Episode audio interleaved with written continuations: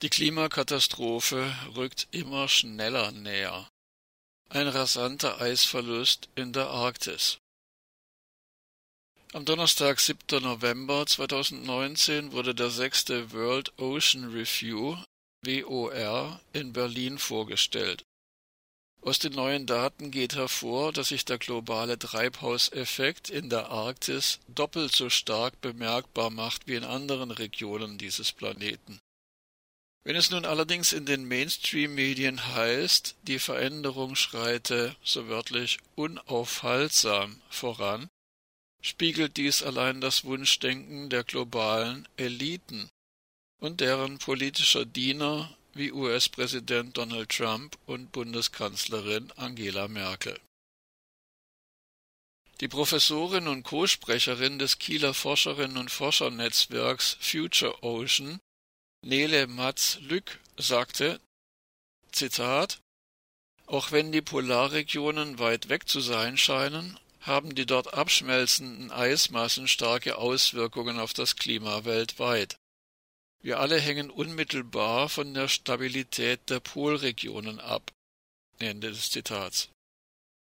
Die Arktis habe sich zum, so wörtlich, Hotspot der weltweiten Klimaveränderungen entwickelt und der dortige Temperaturanstieg weise das doppelte Tempo auf wie in anderen Regionen dieses Planeten. Dem WOR zufolge hat sich der Gesamteisverlust in der Arktis seit 2012 verdreifacht. In weiten Teilen der Arktis sind neue Hitzerekorde zu verzeichnen. Auf Island ist ein Gletscher schon nahezu vollständig verschwunden und in Alaska und Sibirien brennen im Sommer tausende Quadratkilometer Tundra und Taiga. Zitat Auch 2019 belegen die Satellitenbeobachtungen den fortschreitenden Verlust großer Meereisgebiete in der Arktis, schreibt der Vorsitzende des Konsortiums Deutsche Meeresforschung KDM, Professor Dr. Ulrich Bartmann, in einem Vorwort für den sechsten WOR.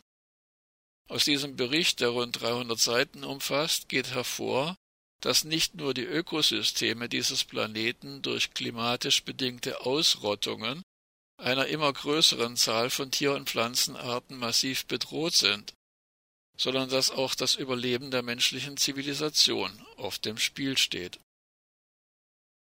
Doch Jahr für Jahr werden allein von der deutschen Bundesregierung klimaschädliche Subventionen in Höhe von mehr als 50 Milliarden Euro ausgeschüttet.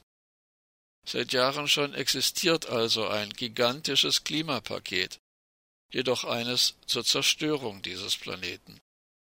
Derweil wird medial gesteuert in der Öffentlichkeit über das zweifellos lächerliche Klimapaket diskutiert, das die Bundesregierung kürzlich präsentierte. Selbst einzelne positive Maßnahmen, die in diesem veröffentlichten Klimapaket enthalten sind, haben kein Gewicht, das auch nur an der Grenze zu einer Milliarde Euro pro Jahr kratzt. In dem nicht öffentlichen Klimapaket von mehr als 50 Milliarden Euro pro Jahr sind jedoch allein schon 12 Milliarden Euro pro Jahr an Subventionen für den klimaschädlichen Luftverkehr enthalten. Wir berichteten in der vorangegangenen Ausgabe von Burning Beds. Im Verhältnis hierzu erweisen sich die im veröffentlichten Klimapaket enthaltenen Maßnahmen als Krümel, die der Öffentlichkeit hingeworfen werden, um von den verborgenen Verbrechen abzulenken. Diese destruktive Politik, die klimaschädliche Teile der Industrie wieder besseres Wissens seit Jahrzehnten stützt, ist eine der hauptsächlichen indirekten Ursachen der sich nähernden Klimakatastrophe. Direkte Ursache für die Erhitzung an den Polen sind komplexe Wechselwirkungen zwischen Atmosphäre, Landmasse, Meer und schwindendem Eis.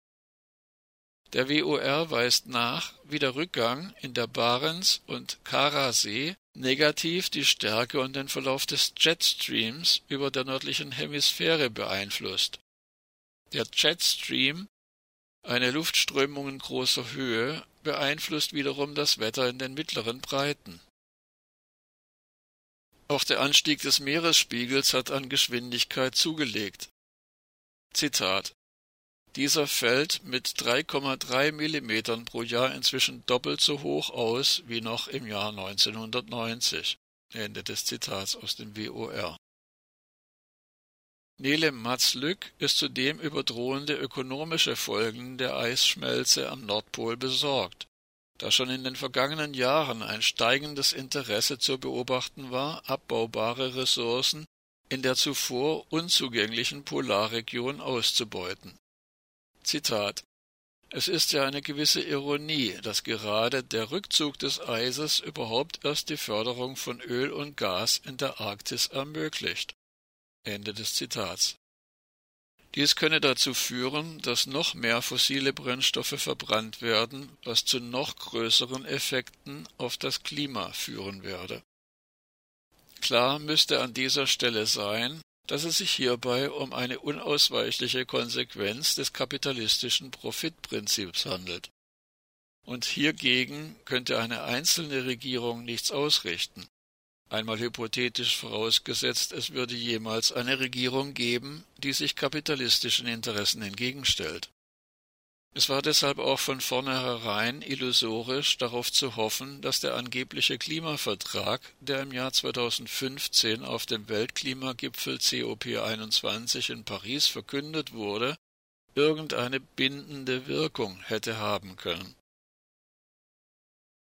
Ohne eine Demokratisierung der Wirtschaft ist es zwangsläufig, dass abbaubare Ressourcen ausgebeutet und auch dass neue Fischfanggebiete sowie kürzere Schifffahrtswege erschlossen werden. Die Folge wäre, dass noch mehr fossile Brennstoffe verbrannt werden, was zu noch größeren Effekten auf das Klima in der Zukunft führen wird.